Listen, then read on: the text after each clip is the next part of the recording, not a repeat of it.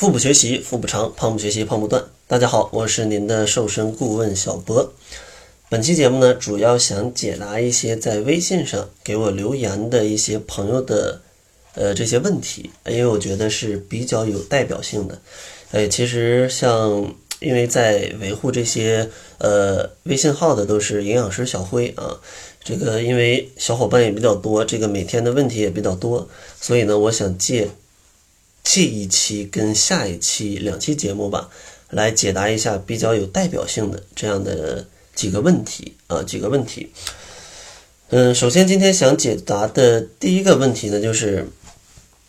呃，有些伙伴总会来问啊，就问我，他说平时如果吃的有点油，呃，但是其他方面都控制的比较好，这样能瘦吗？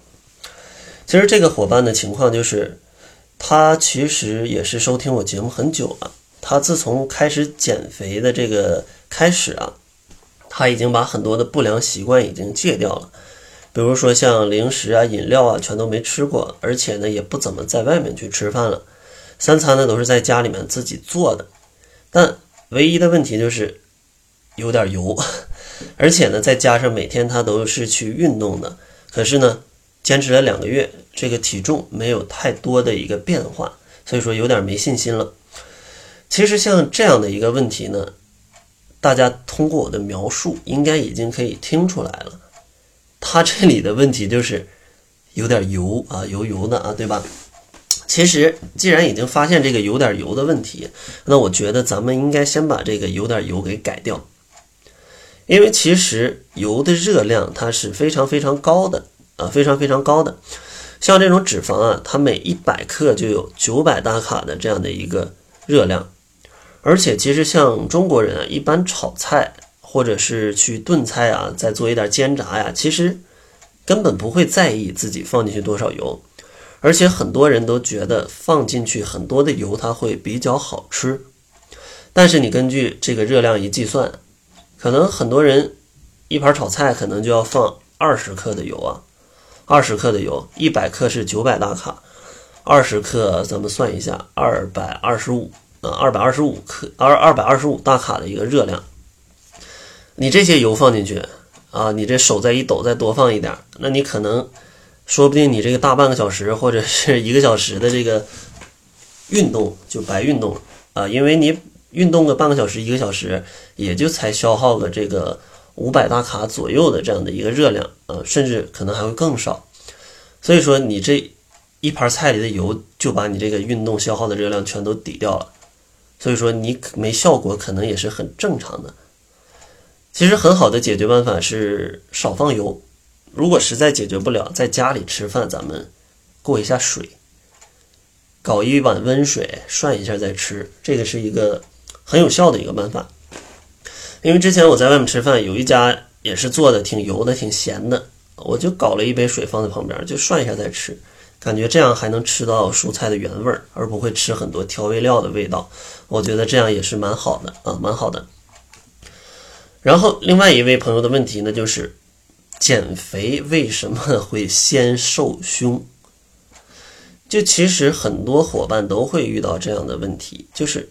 减肥我的胸会不会瘦啊？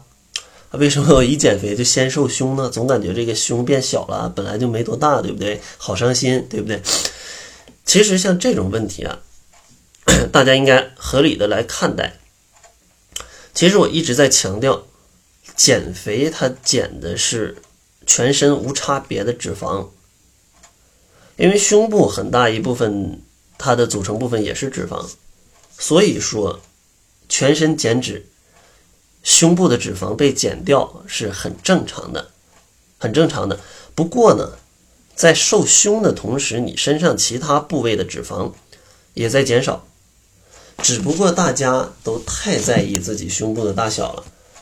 很有可能就忽视了你身上其他部位的脂肪的一个减少，甚至你整个维度的一个变化。所以说，建议大家可以用拍对比照的方式来去激励自己。比如说，你减肥刚开始，对着镜子呃，先拍一个穿着内衣拍张照片，对吧？然后。等过了半个月，你再拍一张对比照来看一下，你会发现，呃，你其实除了胸部它的脂肪减少，其他部位也会有明显的变化啊。如果你是这个很健康的减肥方式的话，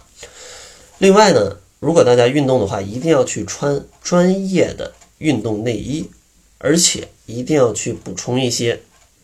蛋白质，来去增加你的营养啊。蛋白质跟一些优质的脂肪，这个都是要吃的啊，这个都是要吃的。另外呢，大家可以通过一些力量训练啊，来去增加小部分的胸肌，来去让呃你的胸部的视觉效果变得是比较大的啊，这个是可以办到的。比如说像一些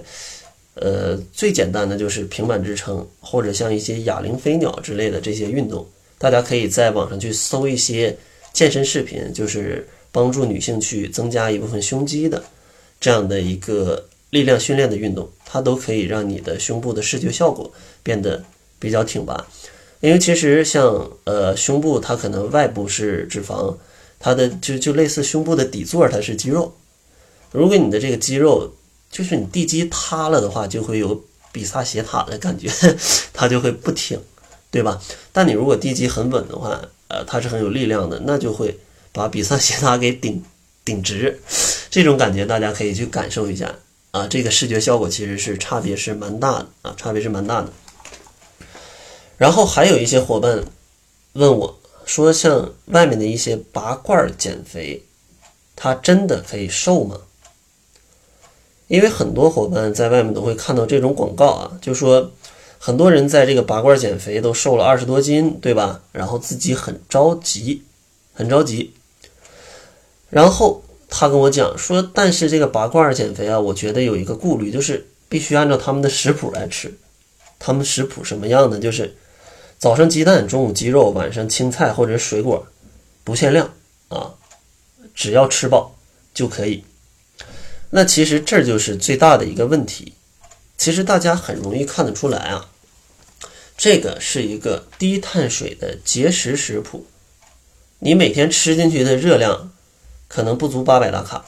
而且完全没有主食。其实大家可以试一下，你按照这个食谱来吃，哪怕你不去拔罐儿，你也会瘦。但是你按照正常人的思维想一下，你如果恢复到正常饮食的话，你会不会胖回来呢？如果你身体还健康的话，代谢还正常的话，肯定会胖回来。对吧？因为你这属于严重的节食，所以说凡是按照他们提供的这种节食的食谱去进行一些什么减肥法，就什么拔罐、刮痧、什么埋线啊什么的，这些东西跟他们的手法关系并不大，因为没有这些手法，你这么吃也能瘦。那你何苦去花这个钱呢？你想节食，你在家自己节呗。但最大的问题就是。你之后肯定反弹呢，所以说这种方式是我绝对不去建议大家去做的，啊，因为我觉得真正的健康的一个减肥方式，它核心是要快乐，它是要改变你的生活状态跟饮食结构，呃，饮食习惯，它才可以去一直坚持下去，而且不复胖，而且非常的快乐的。这个也就是为什么我们窈窕减肥法，它其实就是这样的一个理念，因为我接触减肥应该也有。四五年的时间了啊，这个外面的各种减肥方法，其实我们都有了解过。为什么最后我没有去选择卖一些产品啊，甚至说去搞一些什么线下的减肥店？因为我觉得这些东西它都是治标不治本的啊，这种东西就是赚一笔钱然后就走的。我觉得这个生意跟我的价值观是不太相符的啊，我更希望是让大家。获得一些营养知识的同时，啊，让减肥变得更快乐，让自己的生活变得更加的美好，那这个才是我想要的。这个也是在我的减肥社群“窈窕会”里面一直去推崇的啊，就是让大家不要有太大的压力。其实减肥没有大家想象的那么难啊，但大家一定要有一个正确的减肥的价值观啊，这个是很重要的啊，这个是很重要的。然后今天给大家带来的最后一个问题呢，就是。像有很多伙伴他会有暴食症，就是总想去吃东西，这个要怎么破呢？其实像这个问题啊，在这几句话想给大家讲清楚比较难，因为这里涉及的内容比较多。建议大家听一下前几期有有两期节目啊，就是情绪化暴食的原因以及情绪化暴食怎么去解决这两期节目啊，就在前面应该是三四期就会有啊，三四期就会有，大家可以去翻阅一下，找到这两期节目来听一下。这两期节目有详细的讲，如果你总是去暴食，它的原因是什么，以及它的解决办法是什么。那本期节目呢，就给大家来分享这四个常见的问题吧，我觉得比较有代表性的啊。然后最后呢，还是送给大家一份七日瘦身食谱。想要领取食谱的伙伴，可以关注公众号，搜索“小辉健康课堂”，灰是灰色的灰，就能领取这一份资料。另外呢，如果你也想这种让减肥变得非常开心、非常快乐的话，也可以加入我的减肥社群“窈窕会”，呃，让我帮助你很系统的来调节一下生活习惯跟饮食习惯，让你的减肥跟生活可以很好的融入到一起。呃，而且其实，在窈窕会的伙伴坚持三十天以上的，呃，很多都已经瘦了十斤多了。反正马上就要夏天了，不知道你减肥着不着急啊？反正如果你想趁着这个夏天赶紧多瘦一点的话，你也可以关注公众号，呃，来去偷偷看一下窈窕会内部小伙伴们的一个减重情况啊，可以偷偷去瞅一眼啊，看看你有没有想加入这样一个很正能量的一个团体。那好了，这就是本期节目的全部了，感谢您的收听。作为您的私家瘦身顾问，很高兴为您服务。